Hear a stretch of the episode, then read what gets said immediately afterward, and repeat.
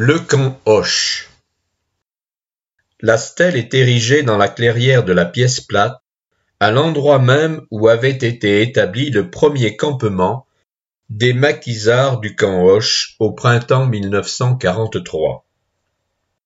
Le choix de l'endroit avait été fait par le responsable de l'implantation, Georges Gavel, avec Lucien de Presles, dont la famille de cultivateurs était installée au village des Champs. Cette stèle, en terrain privé, n'est accessible qu'à l'occasion de la cérémonie commémorative, à l'initiative du comité local de l'ANACRE Meillard-le-Monté, le matin du deuxième dimanche de mai. Georges Gavel a été l'un des principaux initiateurs du camp Hoche. Né le 22 juillet 1922 à Lavaux-Sainte-Anne, dans l'Allier, il a été ajusteur, puis officier de carrière.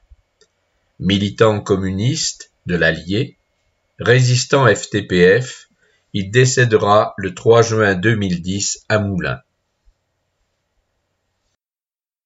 Mai-juin 1942, formation du groupe armé Montluçonville.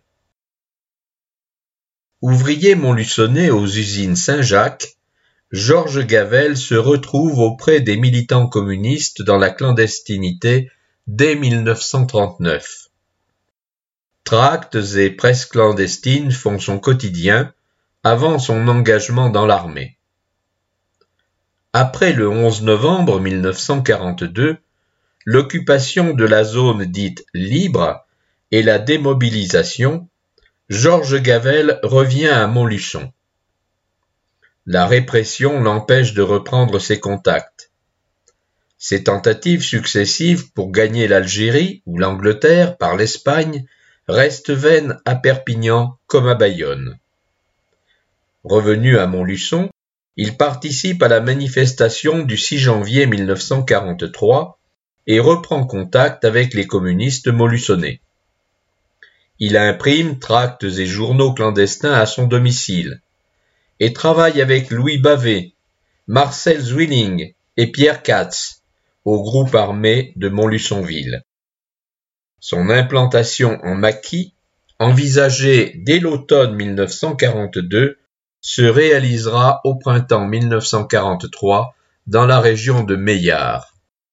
Georges Gavel en sera un des principaux artisans avec Louis Bavet.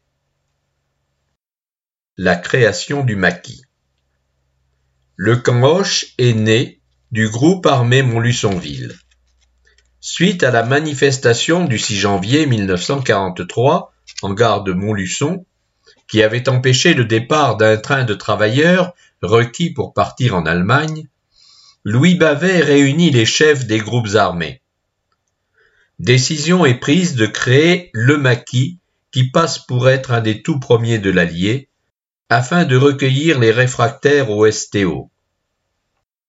Georges Bavet, dit Tilou, fils de Georges et Georges Gavel, implante le maquis au champ sur la commune de Meillard, à proximité de Vichy.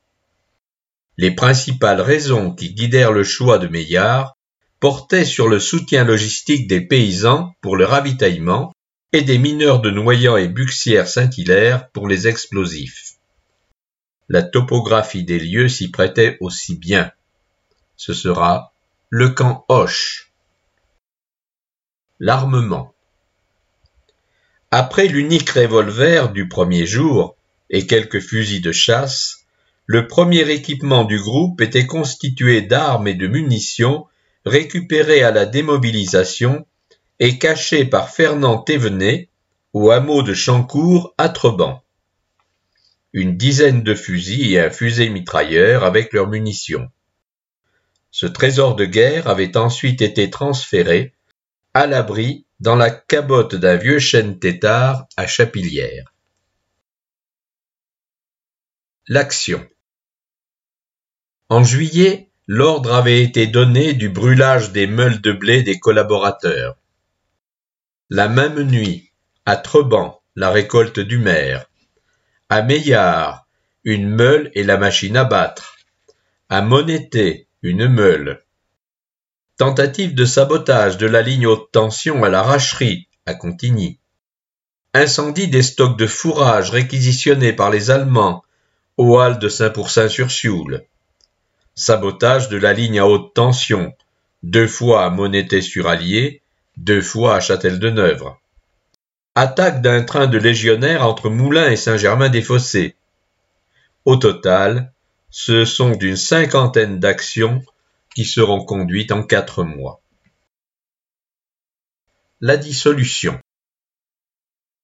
Le nombre trop important d'hommes présents au mois d'août au maquis a fini par attirer l'attention de la police de Pétain et des Allemands. Suite à la dénonciation d'un assistant des chantiers de jeunesse, le camp est attaqué le 25 septembre par 120 GMR, les gardes mobiles de réserve, dans la forêt des Colettes où il s'était déplacé pour tenter de se mettre en sécurité.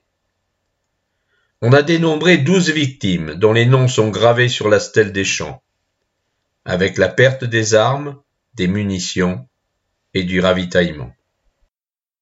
La dissolution du camp, décidée le 30 septembre 1943, ne sera effective que fin octobre, quand les combattants répartis en quatre grands groupes auront été envoyés par sécurité vers d'autres unités, parfois en dehors du département.